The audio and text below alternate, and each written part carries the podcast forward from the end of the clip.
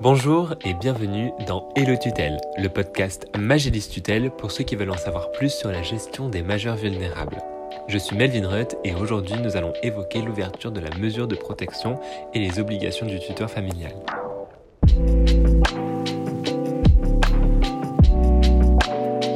Aujourd'hui, pour ce premier épisode, nous allons parler tuteur familial. Nous verrons ensemble quelles sont les premières démarches à entreprendre après avoir été nommé par le juge des tutelles et quelles sont les obligations fondamentales. Les obligations sont nombreuses, alors être bien accompagné est essentiel. Vous venez d'être nommé tuteur, curateur ou habilité familiale par décision judiciaire pour protéger l'un de vos proches vulnérables, mais vous vous demandez quelles sont vos obligations en tant que tuteur familial. Alors, cet épisode répondra à vos questions.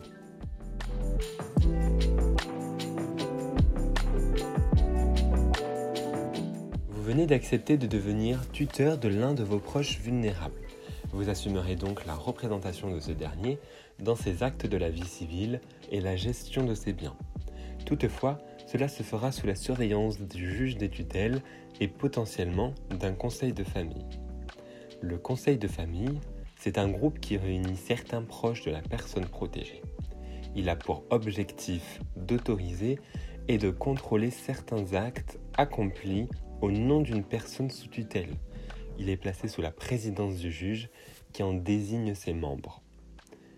En tant que tuteur familial, vous êtes responsable de la bonne exécution du mandat judiciaire qu'il vous est confié. Les premières étapes à entreprendre consistent à initier la procédure d'ouverture de la mesure de protection. Pour cela, voici nos conseils précieux en trois points. Premièrement, Dès réception du jugement, il est important de lire attentivement le document, de bien informer votre proche de son contenu et de respecter les délais de recours. Deuxièmement, dans les 15 jours suivants, vous devrez notifier la mesure de protection à tous les organismes, sociétés et créanciers qui sont liés à votre proche. Enfin, n'oubliez pas de vérifier les fichiers nationaux, tels que FICOBA, qui est un fichier qui recense tous les comptes bancaires, Agira pour les contrats d'assurance dépendance et Ficovi pour les assurances vie. Vous devrez assurer le suivi de toutes les démarches entreprises en vérifiant régulièrement si vous avez obtenu des réponses à vos demandes et si les organismes ont bien pris en compte la mesure de protection. Au besoin, n'hésitez pas à les relancer.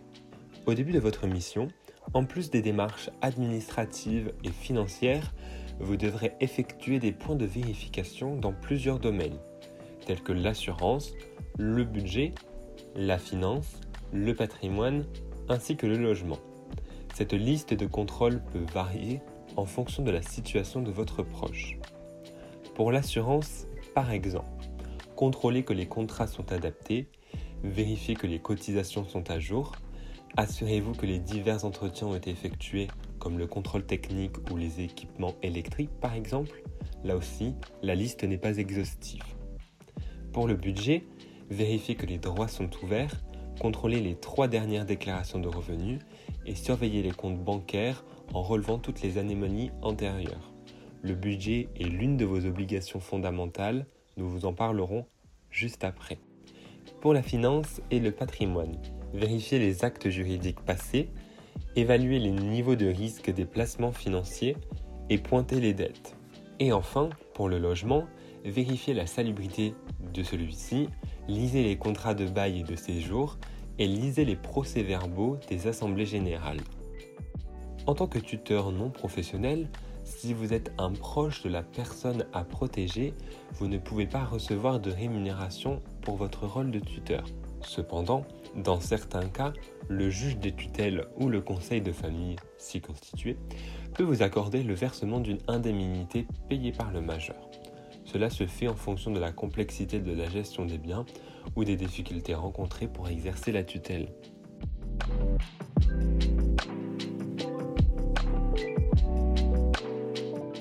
En tant que tuteur familial, vous avez une obligation d'inventaire.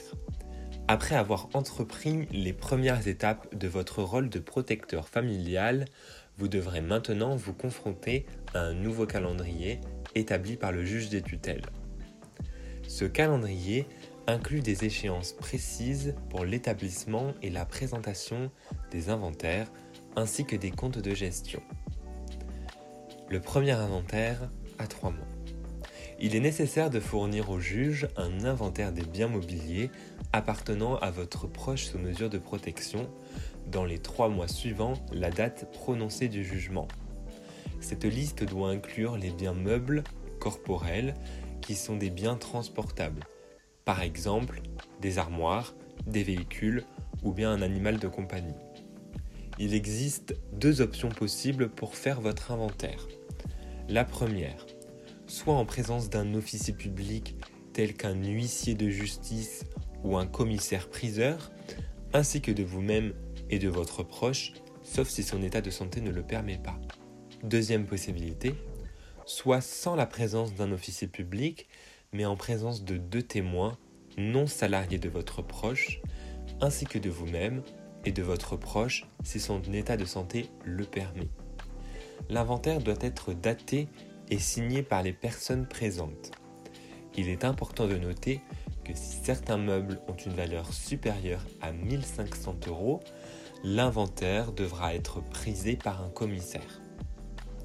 Le deuxième inventaire a 6 mois.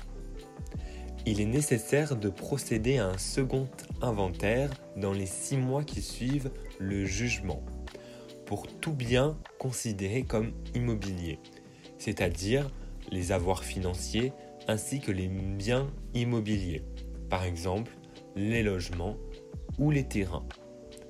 Pour réaliser cet inventaire, vous devrez rapidement faire appel à des agences immobilières, votre notaire ou bien le service de la propriété foncière et le service des impôts fonciers afin de déterminer la valeur précise pour chacun des biens et obtenir des actes de propriété.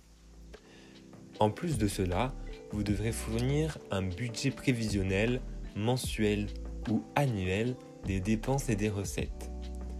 En tant que tuteur, vous devrez avoir accès à toutes les informations et les documents nécessaires pour réaliser cet inventaire. Cela signifie que vous avez le droit d'obtenir ces informations auprès de toute personne, qu'elles soient publiques comme les administrations ou privées comme les banques, sans que l'on puisse vous opposer au secret professionnel ou bancaire. Si vous ne transmettez pas l'inventaire dans les délais impartis, le juge peut nommer un professionnel tel qu'un commissaire-priseur judiciaire, un huissier de justice, un notaire ou un mandataire judiciaire à la protection des majeurs et les frais encourus seront à votre charge. Vous devez assurer l'actualisation de l'inventaire régulièrement au cours de la tutelle.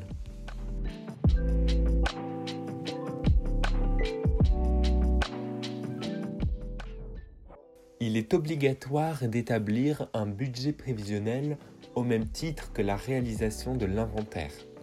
Vous avez la responsabilité de déterminer les sommes annuelles nécessaires à l'entretien de votre proche ainsi qu'au remboursement des frais d'administration de ces biens en prenant en compte bien évidemment l'importance des biens et des opérations nécessaires à leur gestion. Joindre un budget prévisionnel à la remise de l'inventaire est une nouveauté apportée par la loi du 23 mars 2019.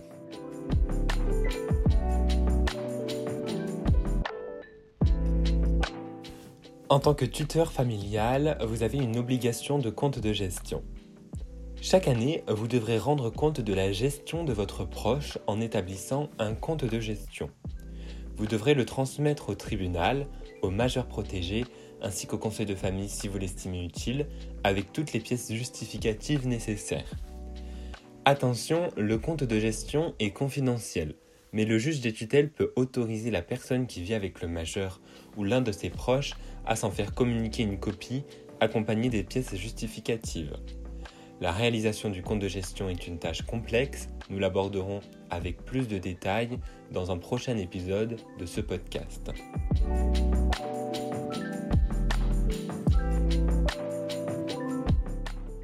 Pour mener à bien vos obligations administratives, Magilis Tutel vous propose un logiciel en ligne gratuit vous permettant de générer votre compte de gestion en un seul clic.